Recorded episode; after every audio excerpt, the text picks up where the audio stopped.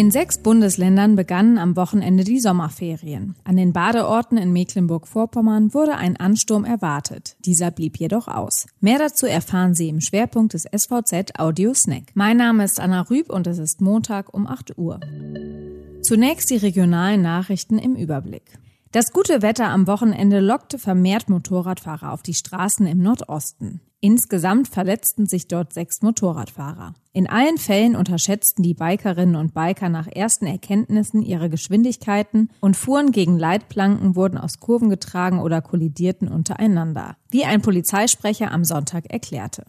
Schwimmen in der Schwimmhalle auf dem Dreh soll nicht teurer werden. Vorgeschlagen hatte die Verwaltung eigentlich den Preis für die Kurzzeitkarte bei Erwachsenen von 3,50 Euro auf 4,50 Euro und bei Kindern von 2 auf 3 Euro heraufzusetzen. Die Politik konnte dies jedoch nicht durchsetzen. Öffnen wird die Schwimmhalle am 6. Juli.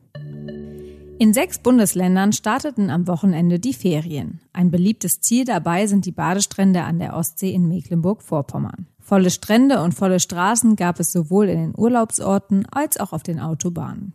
Auf den Straßen des Landes kam es wegen des Urlaubsverkehrs zur Verkehrsbehinderung, wie ein Polizeisprecher sagte. Es sei allerdings nicht mehr als sonst an einem An- und Abreisetag im Sommer gewesen. Bauarbeiten auf den Autobahnen verlangsamten den Verkehrsfluss zusätzlich.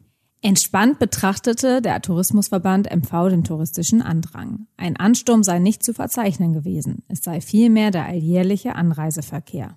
Dass nun aufgrund der Corona-Lockerung mehr Gäste ins Land kämen, sei ein Trugschluss. Tagesbesucher aus anderen Bundesländern dürfen beispielsweise nicht einreisen. Zudem seien die Kapazitäten in den Hotels, Pensionen und auf den Campingplätzen Corona-bedingt auf etwa 80 Prozent verringert.